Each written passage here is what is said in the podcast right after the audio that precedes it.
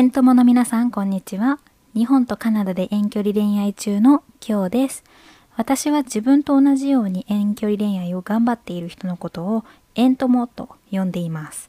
そして遠距離恋愛で一番大事なことが自分らしく生きることだと思っています。自分らしく生きることで、まず自分自身の人生が充実するし、そうすると相手に依存しないので恋人との関係も良くなるんですね。で私がいつどんな時に自分らしくなれるかっていうとこうやって発信してる時だと思います。なので私自身自分らしく過ごしながらでこうやって遠友の皆さんとお話をしながら皆さんにも自分らしくなってもらいながら一緒に遠距離恋愛を乗り越えていければなと思っています。